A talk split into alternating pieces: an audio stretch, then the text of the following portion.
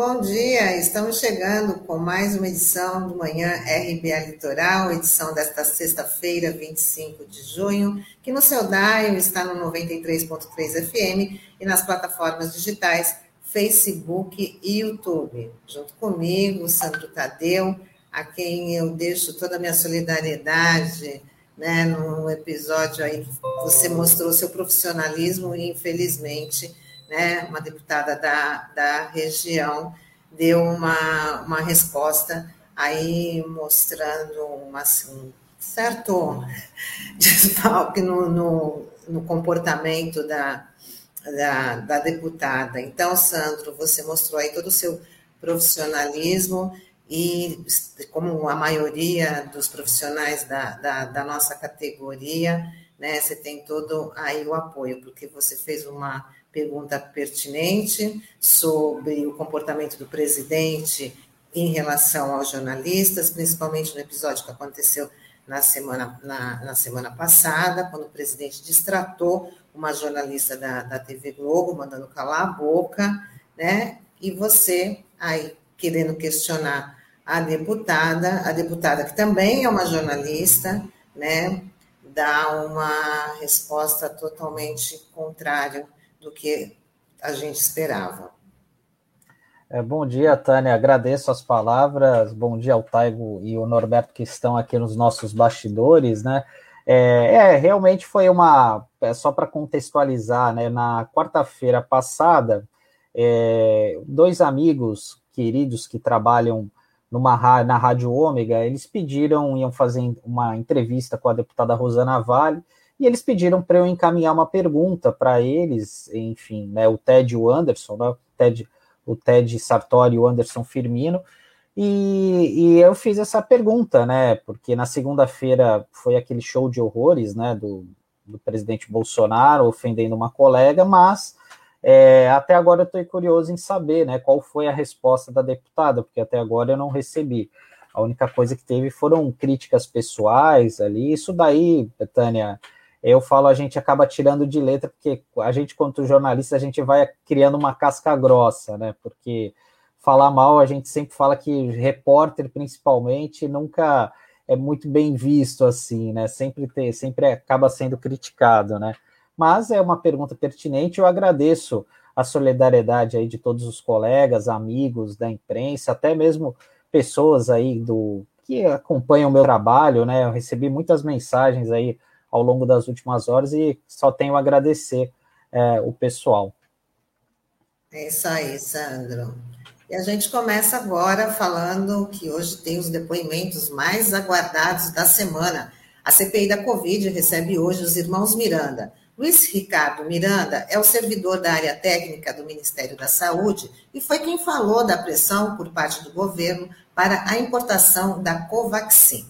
Já o deputado Luiz Miranda afirmou que avisou o presidente Bolsonaro sobre as irregularidades na compra do imunizante. A sessão para ouvir os dois irmãos acontece logo mais às duas horas da tarde. Vamos ter que separar a pipoca, Sandro, para assistir aí os depoimentos, porque a oposição não vai deixar passar batido, não, né? Não vai deixar barato essa situação da da compra da, da Covaxin, lembrando que é, uma, que é um imunizante que nem tem aprovação da, da Anvisa e realmente está cheio de irregularidades na negociação da compra desse, dessas vacinas. É, e o bom, né, Tânia, que como a sessão é só à tarde, dá tempo para correr no supermercado, né, e comprar pipoca, né, e dá para comer durante a tarde e tal, porque hoje a, a coisa promete ser longa, né, até porque esse assunto rendeu bastante, né? Está rendendo ao longo dessa semana, né? E, e ontem é, o Intercept Brasil trouxe uma informação muito importante, que é do embaixador brasileiro na Índia, que é o André Aranha Correia do Lago. Ele, citou, ele alertou oficialmente o governo federal que essa vacina indiana passava por um processo alegadamente opaco de autorização para uso emergencial. Mas mesmo assim, o governo federal é, ignorou as tratativas e continuou negociando, né? Inclusive aquele pagamento antecipado, aquele outro, aquela outra empresa que é, estão se comentando que seria uma empresa de fachada localizada em Singapura, chamada Madison Biotech. Então, é, que essa empresa teria feito essa intermediação para receber adiantado 45 milhões de dólares e o contrato principal, né, foi aqui no Brasil, foi fechado com uma empresa chamada Precisa Medicamentos. E essa Precisa Medicamentos já é alvo de inquérito, já é alvo do Ministério Público é, do Distrito Federal, pelo seguinte, porque eles ofereceram é, testes de Covid com, com problemas. Então, é algo é, que chama bastante atenção. E também a gente tem que destacar, né, porque o governo federal falou muito da Pfizer, o, o Pazuello, né, na própria CPI disse que é, ele não ele demorou para fechar o acordo com a Pfizer, porque dizendo que a vacina era cara, que era um contrato leonino, e agora a gente te, é, o governo fechou um contrato, está com isso empenhado, né, de 1,6 bilhão de reais, é, para contratar essa vacina da Covaxin, que é muito mais cara, né? 30 dólares mais caro, que é uma que é um valor muito elevado. Então, é, agora vamos ver o que, o, que vai, o que vai acontecer na CPI hoje, porque hoje certamente vai ser vai ter bastante polêmica por lá. É muito provável que venham os aliados do presidente para tumultuar a sessão, como já ocorreu em outros depoimentos-chave ali na CPI. E, e, dando sequência aqui, Tânia, é, ontem, ontem o ministro do STF, o Gilmar Mendes, estendeu a suspensão do ex-juiz Sérgio Moro a dois outros processos que atingem o ex-presidente Lula, o do sítio de Atibaia e da doação de um imóvel para o Instituto Lula. No início desta semana, o Supremo Tribunal Federal decidiu em plenário que Moro foi parcial no caso do triplex do Guarujá. Com isso, todos os processos relacionados, julgados por Moro, voltam à estaca zero.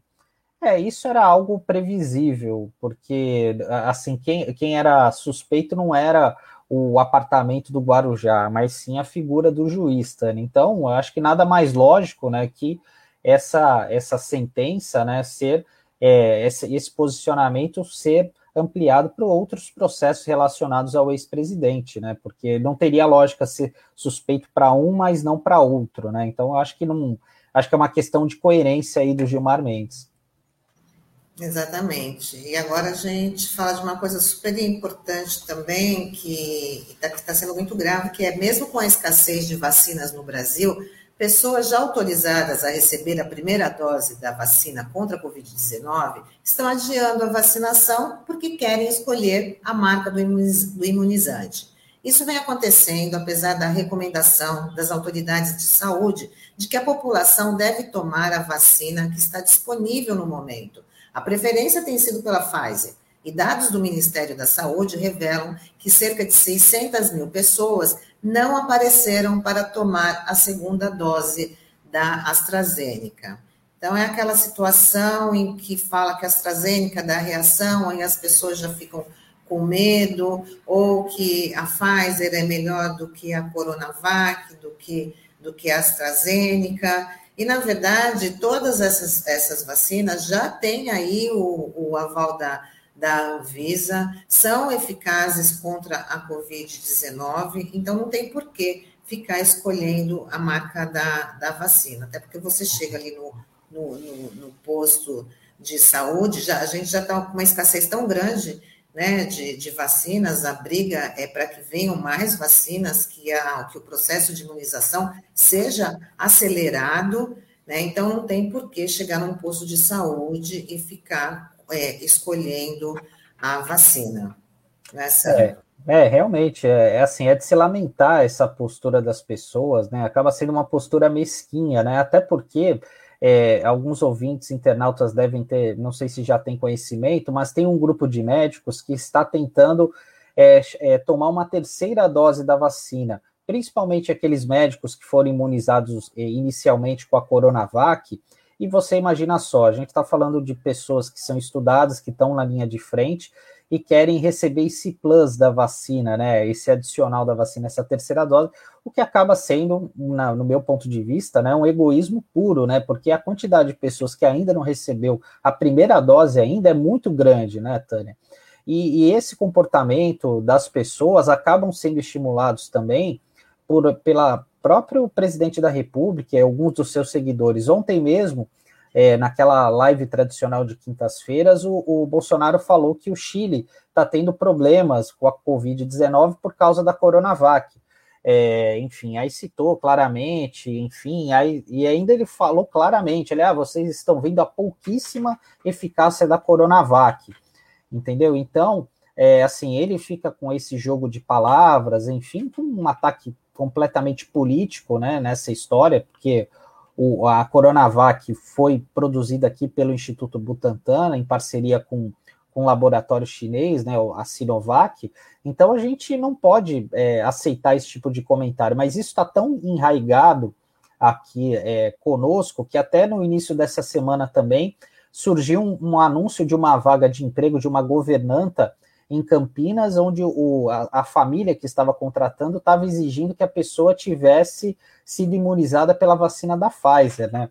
É que ponto a gente chegou, né? Um site chamado Trabalha Brasil, inclusive isso está sendo apurado pelo Ministério Público do Trabalho de Campinas, mas, e mostra a pequenez, né, do pensamento de algumas pessoas, né? Então, enfim, eu, eu gostei muito assim da tirada, só para fechar, é, que o Alexandre Nero, né, o ator, é músico, né, ele ficaram ah, perguntando para ele, né, olha, qual que é a vacina que você tomou? Aí ele escreveu numa plaquinha lá, pedaço de papel, aqui tinha, né, o aqui com KY, né, para dar uma conotação diferente, e é isso mesmo, né, a gente tem que vacinar com a vacina que a gente tem, né, disponível, né? Não tem que ficar, até porque isso causa mais, você a, a, pessoa acaba se expondo ainda mais, né, Tânia? Porque você vai ficar nessa peregrinação aí sem sentido, né?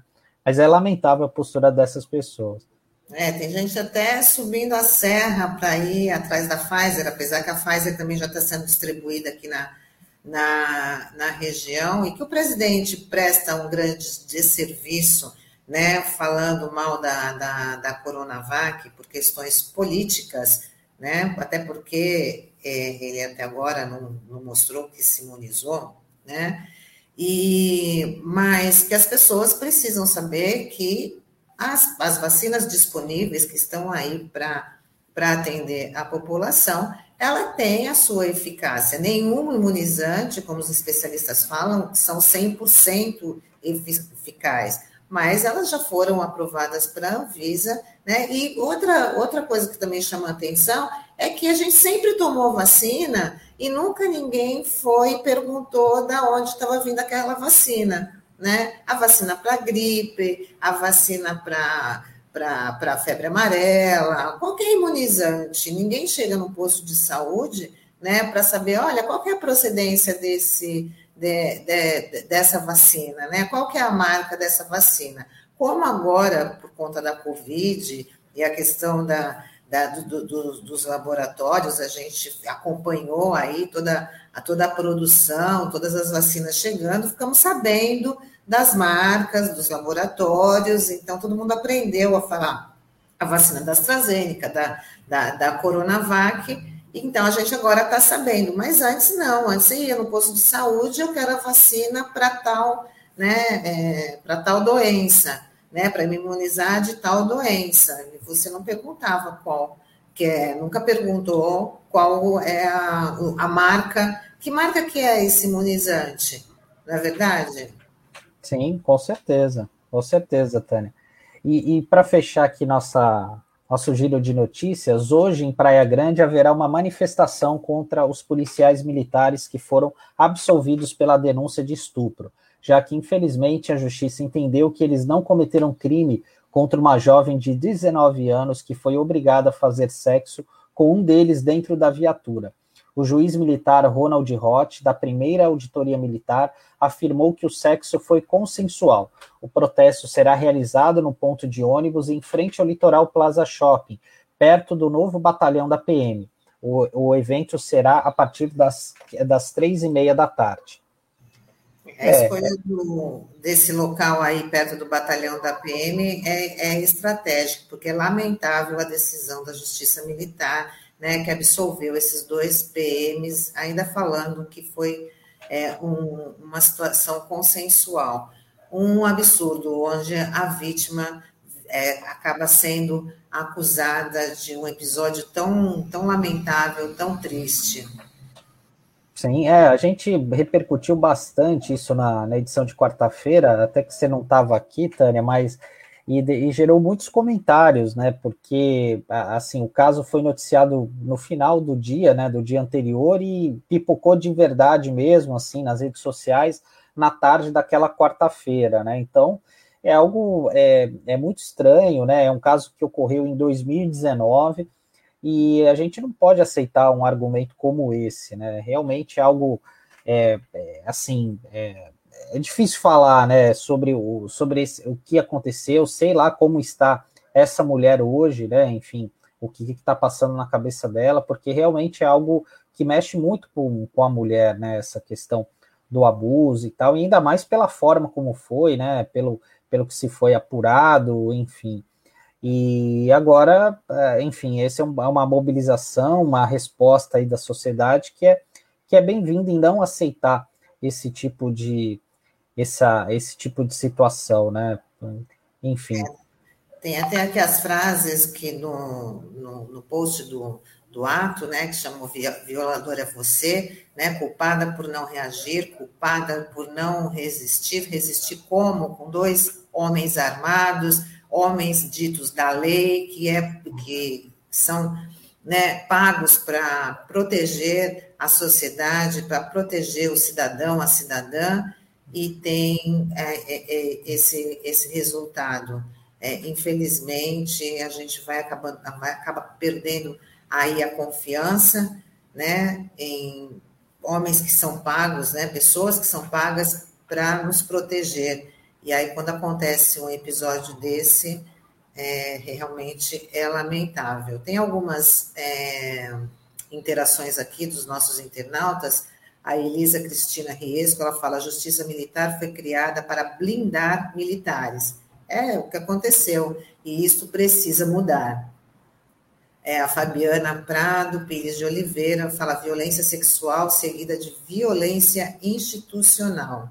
Exatamente. E a Enide Yatsuda Frederico fala bom dia, equipe da RB Eleitoral.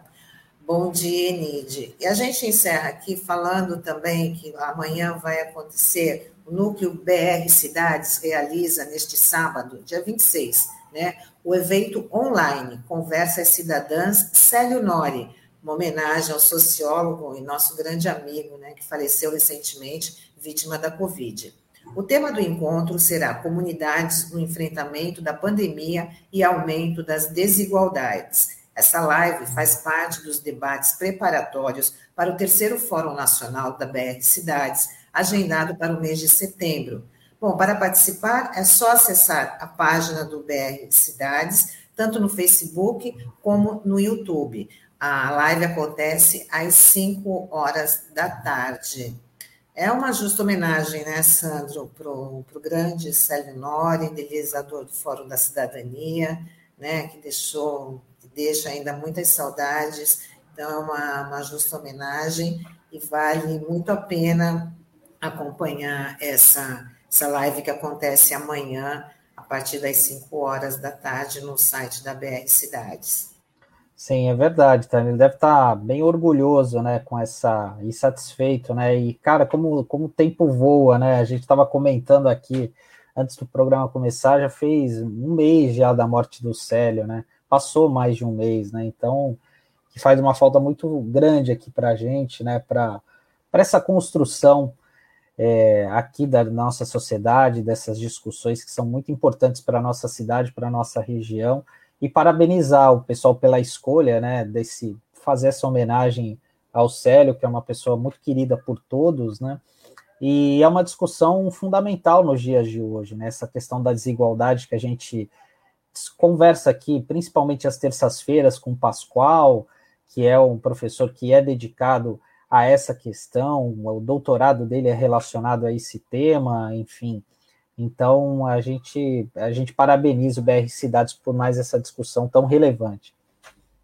É isso aí, Célio Nori deixando um legado, Célio Nori presente. Bom, Então, como hoje sextou, é dia da Nani Boni, né, que vem aí com seu dialeto cultural. Vamos chamar a Nani. Bom dia, Nani. Bom, Bom dia, dia Nani. Bom dia, Sandro. Tudo bem? Tudo bom? Hoje quem Oi. você vai entrevistar aí? Quem que vai falar para os nossos ouvintes, nossos internautas? Hoje eu vou entrevistar a Petita, Petita Reis, ela é educadora, artesã, realizadora audiovisual, figurinista, diretora de arte e idealizadora do Afrocena, que é um podcast independente sobre cinema negro. Faz tudo ela. Ah, multi, né? Muito bem, né? A gente, vai, a gente vai acompanhar essa super entrevista dos bastidores. E agora, para você, um bom programa aí com o seu dialeto cultural. Obrigado, gente. Um bom dia para vocês e bom fim de semana. Obrigado. Obrigado. Tchau, tchau, tchau gente. Agora a gente vai falar com a Petita. Pode entrar, Petita. Já apresentei ela.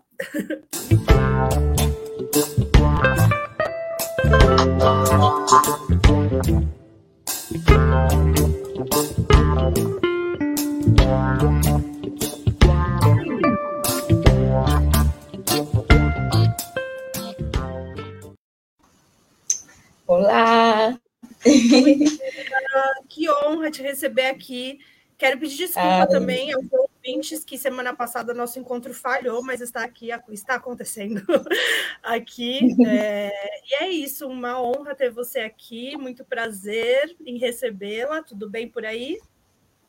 Obrigada, Dani. Eu agradeço o convite. É sempre muito bom a gente ter espaços para falar né, sobre trajetórias, falar sobre, enfim, essas artes aí que a gente vai produzindo, né? Resistindo, na verdade. É isso. A Petita é uma mulher que eu admiro muito, uma grande artista. E, e vamos começar falando disso, né? Petita, queria que você contasse aqui para gente como que você, quando você começou a se considerar artista, a se descobrir artista. Porque eu vejo que esse é um processo é, bem diferente de, de um, de um para o outro, assim, né? Isso depende muito também de um apoio familiar, da, da condição que você vive social. E eu queria te perguntar isso para entender qual foi o teu estopim.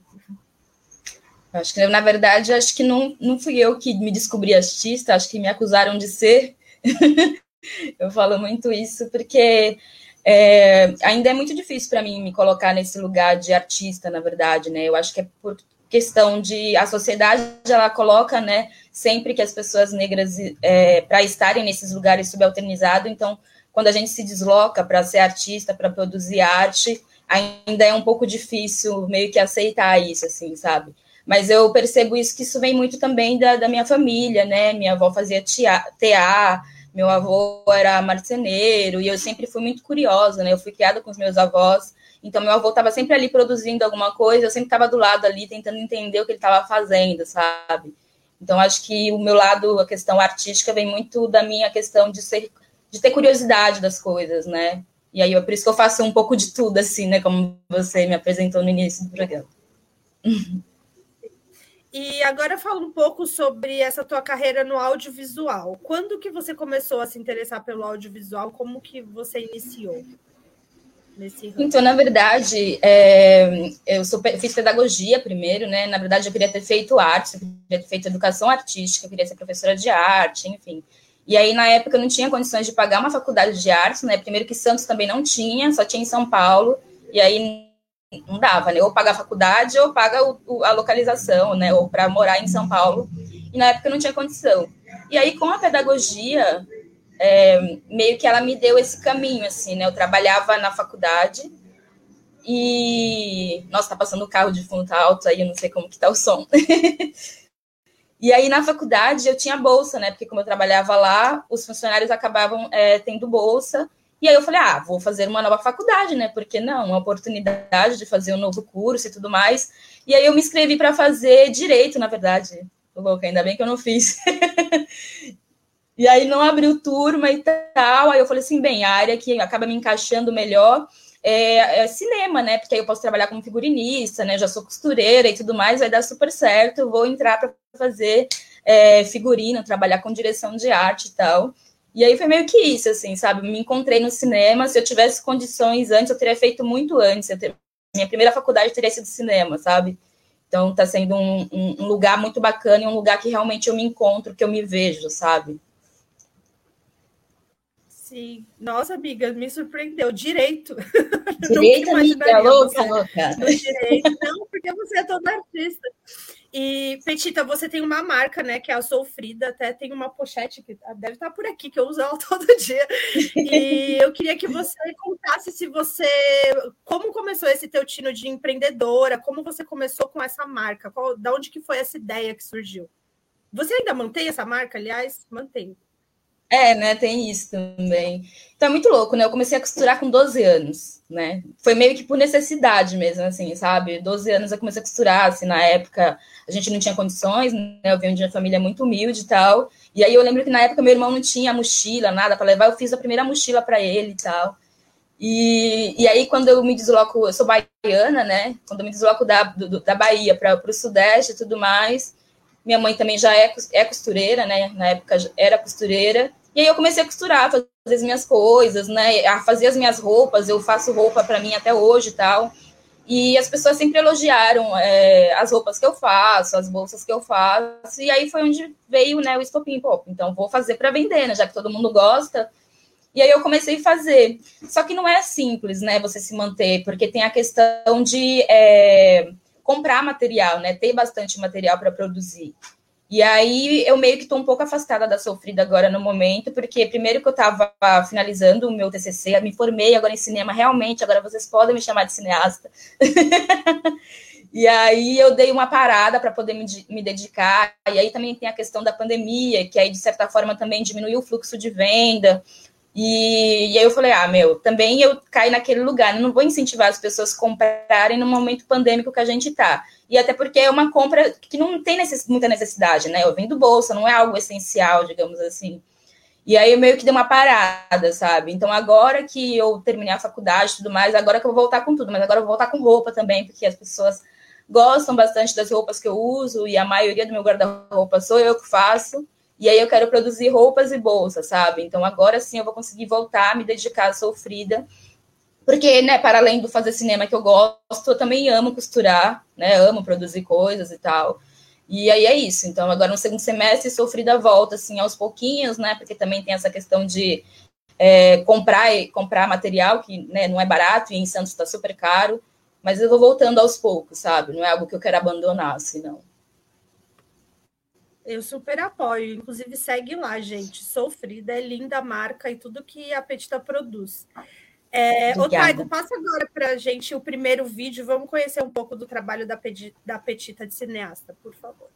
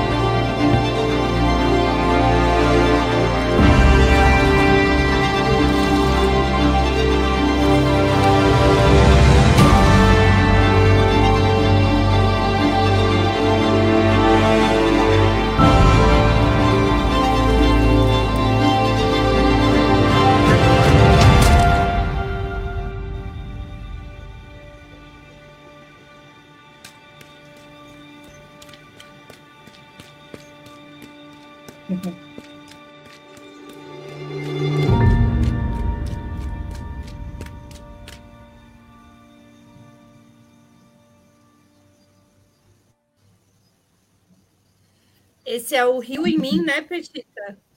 Ele sim, passou no, no festival. Conta pra gente como que foi essa produção, o que, que você estava sentindo, que eu consegui sentir daqui quando você vídeo. Sim, sim. Eu fiz logo no início da pandemia, foi lá no, em mar, março, acho, de 2020. É, eu fiz tudo por celular, inclusive, bom ressaltar isso, né, dessa importância dessa autonomia e tudo mais. É, gravei com celular, e foi bem no início, né, para mostrar um pouco essas sensações que a gente estava sentindo no início da, da, da, quarentena, né, essa angústia, né, esse futuro meio incerto, essa lida com o tempo, né, porque a gente está com a vida tão corrida, né, que agora no início da pandemia a gente teve que parar, né, como que a gente vai lidar com esse novo tempo e tudo mais. E aí, depois que eu fiz esse vídeo arte, eu participei de dois festivais, né, participei do festival do, do Media Ninja, né, que é no Casa Átomo, e participei também no festival lá no Sul, que é Cinema Negro em Ação. Então, é um trabalho que eu realizei sem pretensão nenhuma, assim, sabe? Foi algo que eu fiz por mais mostrar a sensação e que acabou depois participando desses outros festivais, sabe? E é muito bom a gente é, ressaltar essa importância dessa autonomia de trabalhar com, com um celular e o quanto que a gente, com o celular na mão e uma ideia na cabeça, a gente pode construir muitas narrativas. Sim. É, Ô, Taigo, passa agora para a gente o segundo vídeo, por favor. A gente vai falar agora um pouco do projeto que a Petita é idealizadora, que é o podcast Afrocena. A minha geração é muito cômodo. Então, eu queria falar, queria responder genericamente, não pontualmente sobre essa história. Eu acho que a ah, então branquitude a branquitude no Brasil ela tem essa péssima sabe? essa persistência do, do, do, da escravidão dentro de si né? essa ideia de que eles são dono da, da P toda né? que nós somos uh,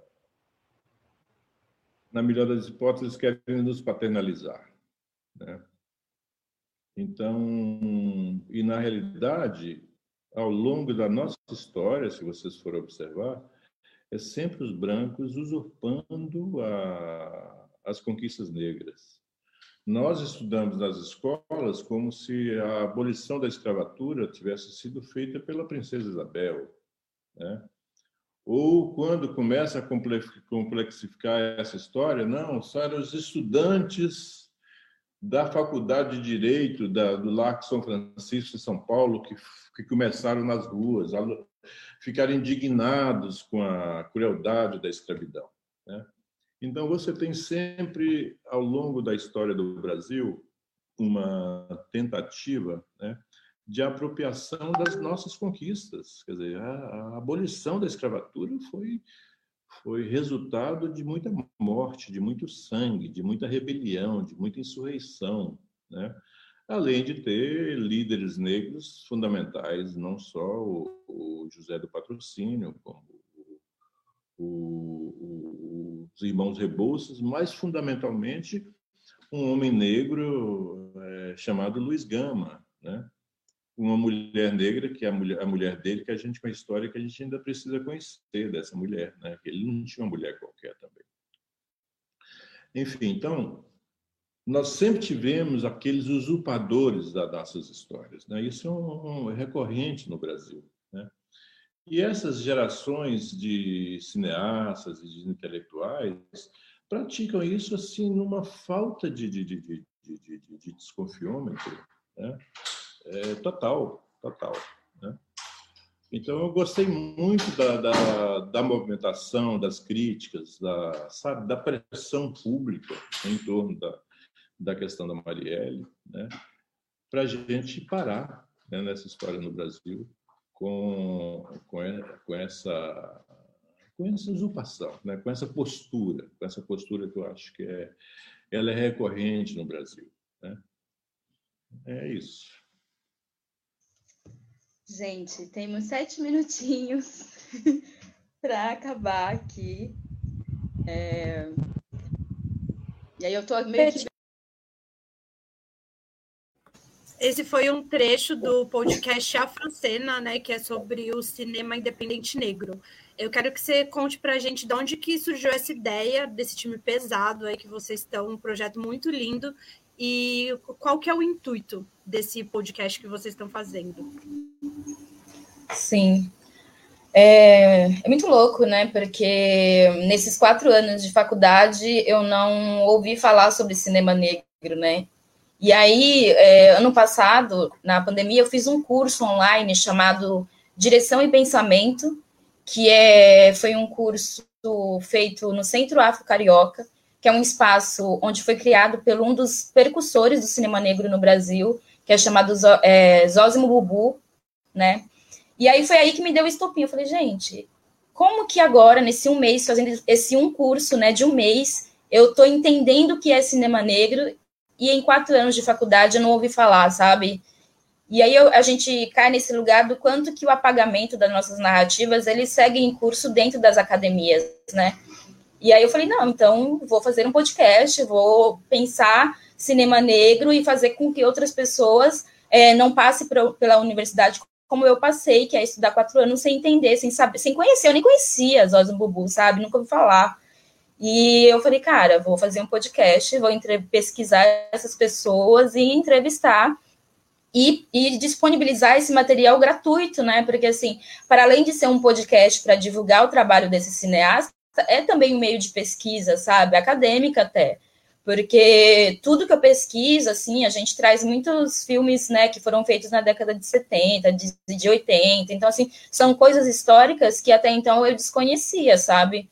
E, assim, está sendo um, um, projeto bastante importante, assim, para minha construção mesmo, de enquanto realizadora audiovisual, né? Até nesse lugar de descolonizar o olhar, né? Porque agora, eu, aquelas, né? Eu não consigo mais assistir filme que eu não veja a personagem preta, tá ligado? Já estou nesse lugar aqui, gente, não, não consigo. Para mim tem que ter uma narrativa ali que fale, dialogue muito comigo também, né? Porque a gente sempre via é, filmes americanos, filmes franceses, e cadê o, o cinema negro? Cadê é, cinema africano, sabe? Então, o podcast ele surge como esse resgate mesmo de narrativas e mostrar que essas pessoas sempre estiveram aqui produzindo filmes, só que por conta de todo o epistemicídio, a gente não escuta falar nas universidades, sabe? Essa entrevista que passou agora é com um dos grandes cineastas brasileiros, que ele é conhecido internacionalmente, sabe? Ele é, o nome dele é Joel Zita Araújo, ele fez Filhas do Vento com, com a Thais Araújo, com a Zezé Mota. É, ele fez também A Negação do Brasil, onde ele foi também a tese de doutorado dele, onde ele traz a questão de personagens pretos dentro da TV brasileira, né? Todos os estereótipos que carregam essas pessoas em, em, produções brasileiras, né? E ele fez também o documentário do Fela o criador do Afrobeat, sabe? E foi muito importante porque o cara disponibilizou um tempo dele, um cara que é super importante para o cinema para falar com a gente. Então, assim, eu fiquei super nervosa no dia, achei muito incrível ele ter é, tido um tempo na agenda dele para falar com a gente, né, e tal. Ele estava em Cabo Verde ainda, sabe? Assim, uma coisa que eu falei, gente, o cara aceitou fazer entrevista com a gente, olha que incrível, olha que importante isso, sabe? Então, para mim, está sendo uma aula que eu não tive na faculdade. Eu espero muito que outras pessoas também possam ter contato com esse material e o quanto que é importante a gente né, ter acesso às nossas narrativas, sabe? E aí, acho que é isso. Aí eu estou produzindo com outras pessoas, né? Outros comunicadores da Baixada Santista, a Alexa Furacão, o Gustavo Pereira, a Juliana Souza, enfim. É, é um trabalho muito importante para mim, que eu tenho muito orgulho de estar tá construindo isso, sabe? E os episódios de vocês, eles saem. Qual que é a frequência? É semanalmente? Não, a gente faz quinzenalmente, né? Porque é por conta de tempo mesmo, assim, das pessoas, disponibilidade e tudo mais, né? A gente tem outras demandas para além do podcast. Se bem que agora, como eu terminei a faculdade, eu quero me dedicar mais ao podcast, assim.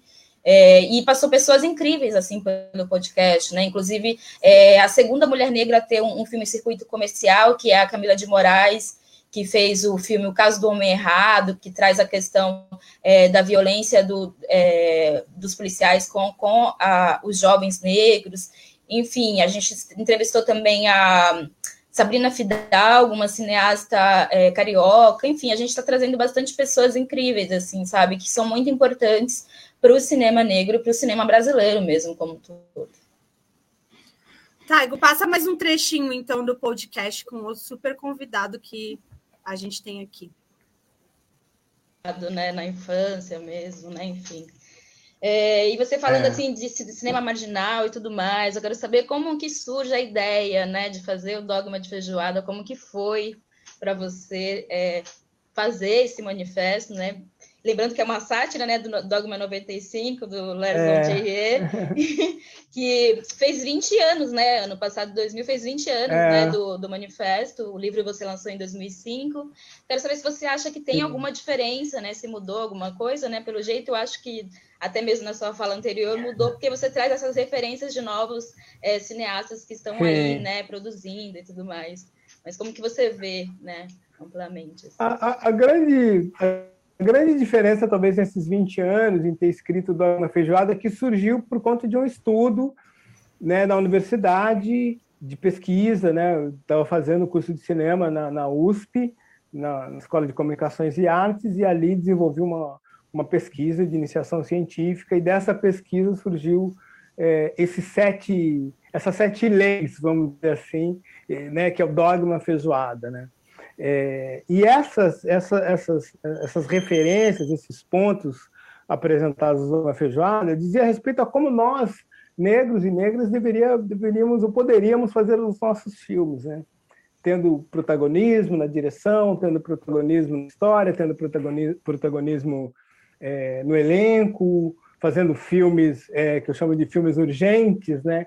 Filmes, ou seja, vamos fazer muito rápido, tem uma necessidade de que esses filmes existam é, e evitando algumas ciladas que muitas vezes é, é, era, é, foram muito colocadas para atores e atrizes negros, né? ou seja, é, o bandido, o ingênuo, a, a, a, a mulher sensualizada, né? que, é, que eram estereótipos muito comuns, né? ainda, infelizmente ainda são no, no cinema brasileiro quando se refere à nossa população, a população negra brasileira. Então, assim, o Dogma Feijoada foi esse estudo, e aí eu lembro que quando a gente né, pensou assim, ah, acabou o estudo, escrevi esses sete pontos, aí a gente acabou, eu com um amigo na época, falou, ah, qual o nome daquele... Faz uma, tira uma onda, né, com, com Dogma 95, que estava bombando e tal e chamando de dogma feijoada, né? E aí tinha, tinha uma relação muito forte, né? Que era assim, o porco, de certa forma, é um, é um bicho importado, né? Não, não um, um, o suíno não era algo tipicamente brasileiro, né? Então, e, e que, que, qual é a maneira de se produzir uma feijoada? O, historicamente, uma das leituras possíveis e as mais, uma das mais fortes. Você mata o porco e, e, e, tira a casa grande, pegava as melhores partes do porco e muitas vezes arremessava e jogava no quintal, no, no terreirão ali, as piores partes, né? O, a orelha, o, o, o, pé, o rabo. Então foi dessas partes, desse resto, que de certa forma surgiu a feijoada. Né? E aí eu, eu, eu, na época eu sempre pensava assim que o cinema que eu pretendia fazer, e pensava em fazer, e penso em fazer, muitas vezes era o cinema do resto, né? que é, não era o bandido, né, que era o principal, né, negro é bandido no cinema brasileiro, negro é, é, é super, né, super herói, né, aquele cara, né, grandão, aquele ou, ou aquela, né, a, a, a, tal mulata gostosona do, do, do da, da, de muitas vezes da televisão, então, eu cara, eu quero o outro lado. Né? Eu quero chegar perto. Ou muitas vezes a pessoa negra que é que representa o povo brasileiro, né? o pobre. E aí, pô, como é que é o retrato que a pessoa é pobre? Ah, põe em preto lá, né? Coloca uma pessoa negra que, de certa forma, já faz o retrato do pobre. Eu queria buscar uma outra maneira de fazer esse retrato, onde a gente não fosse simplesmente é, o objeto de uma ação, muitas vezes de um homem branco. Né? Então, eu queria ser o, o, sujeito da ação, eu queria né, que a gente assumisse o protagonista. Então, Dogma Feijoada vem. Ah, muito incrível. Muito então, comenta pra gente sobre como foi receber esses convidados, a importância dessas trocas. Você já falou um sim, pouco, né? Mas é incrível, parabéns. É, é porque para mim é sempre um aprendizado, assim, é sempre uma aula quando eu entrevisto essas pessoas, né? Porque eles trazem questões históricas, né, e tudo mais. E, e aí o, Jefferson, né, ele tem essa importância, né, dele ter criado. Ai, tá muito barulho, não tá? De cachorro latino? Tá barulho aí?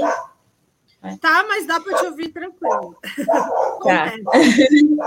E aí o Jefferson ele tem essa importância, né? Porque ele cria esse manifesto aí, o dogma de feijoada, onde ele lista é, sete é, funções, assim, né? Que é produzir filmes é, onde pessoas negras não é, venham com, com um lugar de, de, com estereótipo, né? Lugares subalternizados, ele traz essa referência de fazer filmes negros com pessoas sendo protagonistas da sua história, né? E é muito importante isso, esse manifesto que ele fez, né? Um manifesto que ele produz em 2000, né? Tem 20 anos de manifesto. E aí eu trago a questão de novo do quanto que as academias, as faculdades, elas invisibilizam isso, né?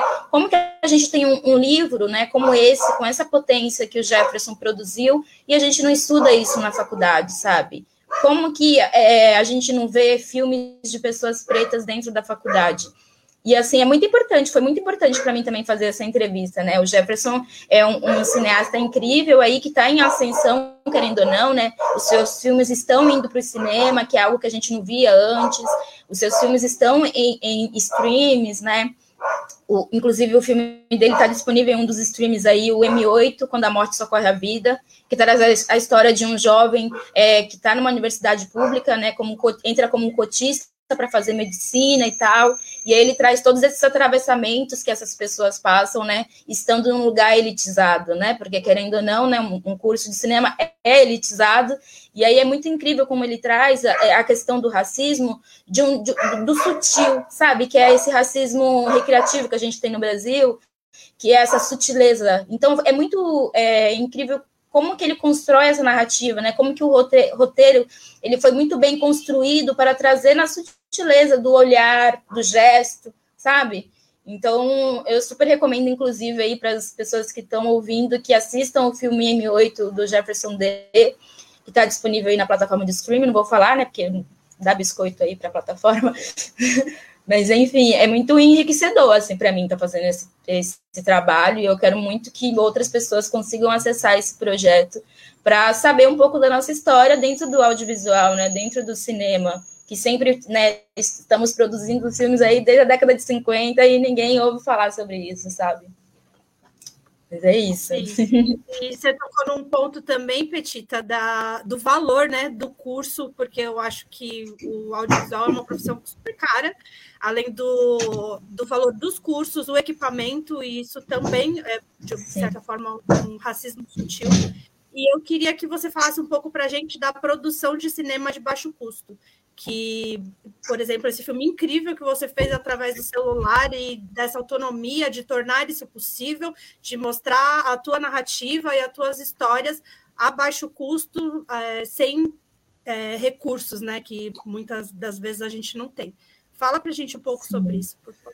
Sim, a minha, eu tenho uma amiga que ela até me zoa, né? Ela fala assim: você, você quis fazer um curso que, assim, né, depois de medicina é um dos cursos mais elitizados também, né? Querendo ou não, o cinema é um, um curso muito elitizado e realmente é, né? Desde os equipamentos até a questão de acesso mesmo a editais, acesso a outras formas de recurso, né? É, é muito bom, assim, eu, eu, eu acho que cinema, se todo mundo conseguisse fazer, seria incrível, porque é, a gente muda o olhar sobre várias coisas, né?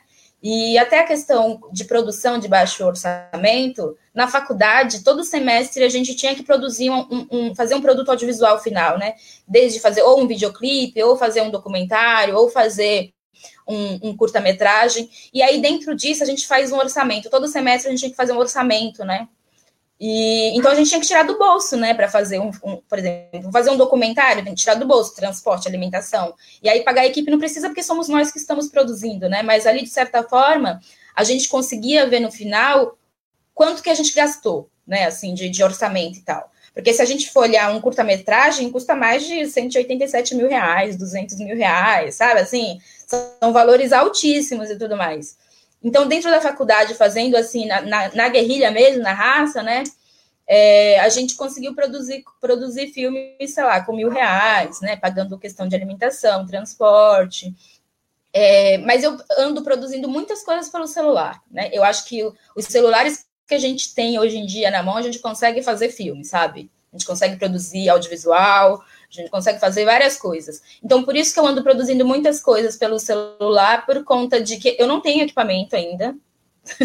Ou seja, eu estou me formando em cinema audiovisual, mas eu não tenho equipamento, sabe? Assim, é, então, eu vou produzindo com o celular com o que eu tenho, entendeu? Até porque tem a questão de, ah, é linguagem. Se a, se a imagem não está tão definida, vamos, vamos utilizar a questão que é a linguagem. A linguagem que eu estou usando. O professor sempre falou assim, se, se a imagem não está tão boa, se o som está com ruído, fala que é linguagem. Então, é, eu produzo muitas coisas pelo celular, eu acho que a qualidade está ótima, o som está ótimo para mim, entendeu?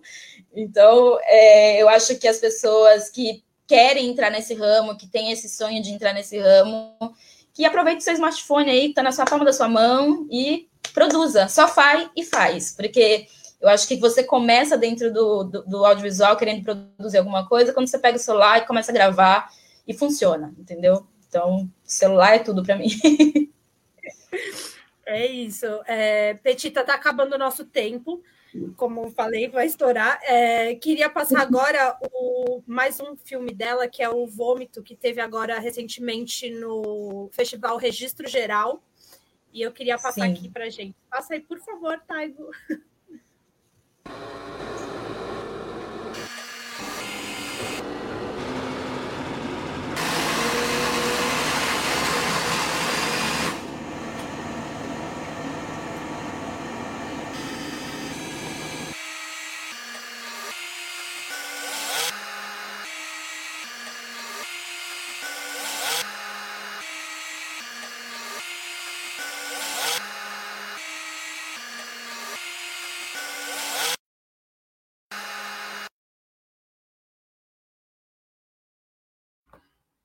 Eu acho mais incrível ainda depois que eu sei que é tudo com celular que você faz, menina. que talento. Sim, Conta sim. pra gente aí desse processo ah. do voo, antes da gente se despedir, por favor. Então, eu crio muito, assim, essas questões agora, essas, esses momentos de, de pandemia, que eu estive muito sozinha, não pude produzir coisas com mais pessoas eu percebi assim, por que não eu me, né, eu me autogravar e tal, e, e, usar meu próprio corpo, porque além de. Meu corpo, enquanto mulher negra, é um corpo político, né? E ter, é, é, me autogravar, né, produzir uma coisa sozinha, é, é algo que, para mim, além de ser enriquecedor e tudo mais, tem essa questão de trazer a questão política, né? E esse vídeo é um vídeo performance, né? Um manifesto aí contra esse governo genocida que a gente se encontra e tudo mais. E, e aí eu produzi isso no dia 8 de março, né, que é o dia de luta das mulheres e tal. Então eu ando produzindo coisas assim, meio que, vamos dizer que ativismo, né? Que é a mistura de arte com ativismo e tudo mais. Aí eu ando produzindo essas coisas assim. Então, esse vômito são todos os gritos que a gente não pôde dar nesse governo genocida que a gente está, né? E é isso. É isso. Petita, vamos. Acho que dá tempo de passar um pedacinho do Simbiose, que é um curta que você produziu muito incrível com a Ju e com a Jaque, né? Passa só sim, um trechinho para a gente, por favor, Saigo.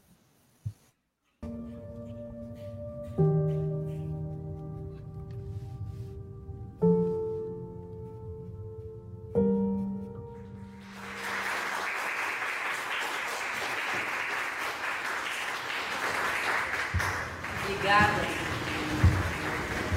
Agora vamos fazer uma nova. As pessoas que aqui estão essa noite, eu tenho um recado para vocês. Amem esse atual governo de merda. Amem. Independente de qualquer coisa. Pois quando eu te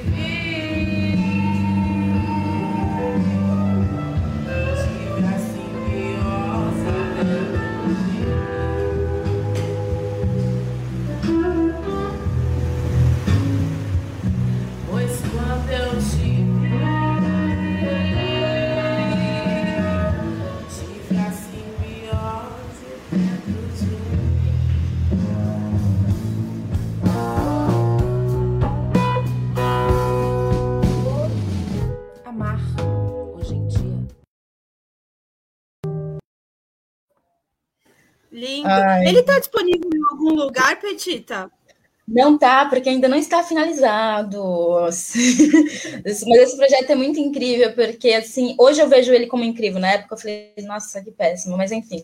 Hoje eu vejo ele como incrível, porque assim, nós não somos só dor, a gente também é amor. Então, esse filme ele fala sobre o amor entre duas mulheres negras, e hoje eu vejo ele com essa potência, assim, sabe? E ele foi, foi o momento em que deu start, assim, de que eu entrei na faculdade para ser figurinista, mas como eu me vi sendo a única mulher negra na sala de aula, falei, não, eu preciso dirigir, eu preciso ser a, a, a realizadora das minhas narrativas, das nossas narrativas, eu quero fazer filme para mim e para os meus, né? Então, por isso que esse é o primeiro filme que eu faço a direção realmente na, dentro da faculdade e, e, trazendo esse lugar também do afeto, sabe? Do afeto entre duas mulheres negras. Eu escrevi o roteiro junto com uma amiga e eu fiz as letras das músicas. Nossa, eu viajei, né? Me achei a compositora Ai, nesse filme. eu vou escrever as letras das músicas também. Uma amiga minha que produziu né, a parte instrumental, e eu falei assim: não, vou escrever a letra das músicas, vai ser um filme escrito por mim, com músicas feitas por mim, vai ser isso, vai ser desse jeito. E aí rolou super. E aí hoje eu vejo ele mais com essa potência mesmo, né? De trazer o, o amor preto, sabe? Saber que a gente também ama, que a gente não vai estar o tempo inteiro falando sobre racismo, falando sobre dor, falando sobre lugar subalternizado, sabe? Eu trago aí, são duas personagens, uma que é artista, outra que está fazendo mestrado. Eu quero trazer as pessoas negras nesses lugares de potência que a gente também está inserida, sabe?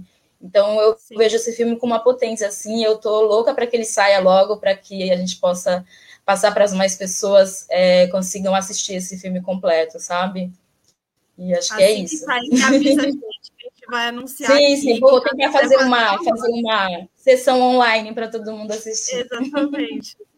Petita, parabéns por todo o seu trabalho. Como eu disse no começo, né, e repito, ela faz tudo, né, gente, até as letras.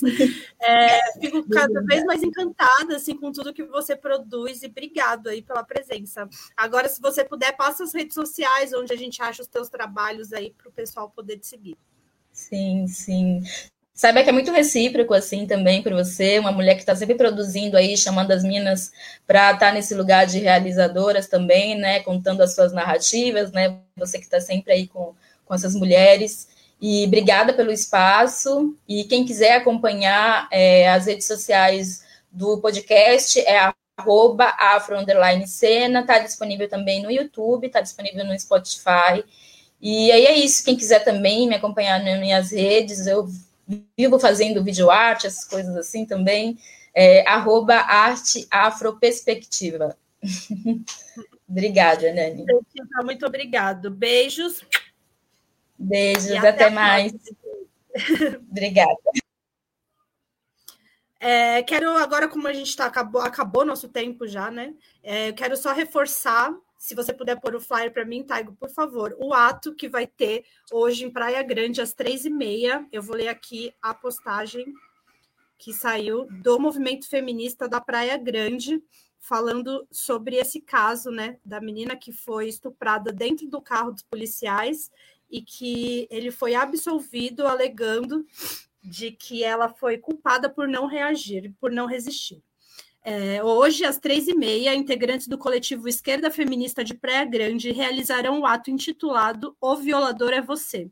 A manifestação contra a absolvição dos policiais militares pelo crime de estupro de uma jovem dentro da viatura, sob a alegação de que ela poderia ter resistido, acontecerá no ponto de ônibus em frente ao Litoral Plaza Shopping e próximo ao batalhão da Polícia Militar da cidade, onde os policiais pegaram a vítima. Além do protesto, o coletivo preparou uma nota de repúdio coassinada por entidades de classe, sindicais, partidos políticos e outros grupos socialmente organizados de todo o Brasil. O documento também foi assinado por movimentos universitários e grupos internacionais. Segundo as mulheres que organizaram o evento, a manifestação visa conscientizar a população da cidade do crime ocorrido em 2019, assim como da decisão absurda, repleta de injustiças e retrocessos diante dos direitos arduamente conquistados por nós e uma afronta à nossa luta cotidiana em busca de respeito. Declararam por meio do documento publicado pelo coletivo nas redes sociais. É, Elas ainda disseram na nota de repúdio que a injustiça, a indiferença, a violência e o desrespeito batem nossas portas todos os dias e consideramos que decisões judiciais como essa são bloqueios para tantas mulheres que sofrem diariamente e não têm coragem de denunciar. Por isso, o caso nos coloca em uma situação extremamente perigosa, visto que reforça uma conduta de responsabilização das mulheres pelas violências que sofrem. E é isso, quem puder participar do ato, hoje, três e meia, em frente ao Litoral Plaza Shopping da Praia Grande. Um bom fim de semana a todos. É isso. Usem máscara, não ouçam presidente, fora Bolsonaro. E beijos. A Rádio Brasil Atual Litoral é uma realização da Fundação Setaporte, apoio cultural do Sindicato Setaporte.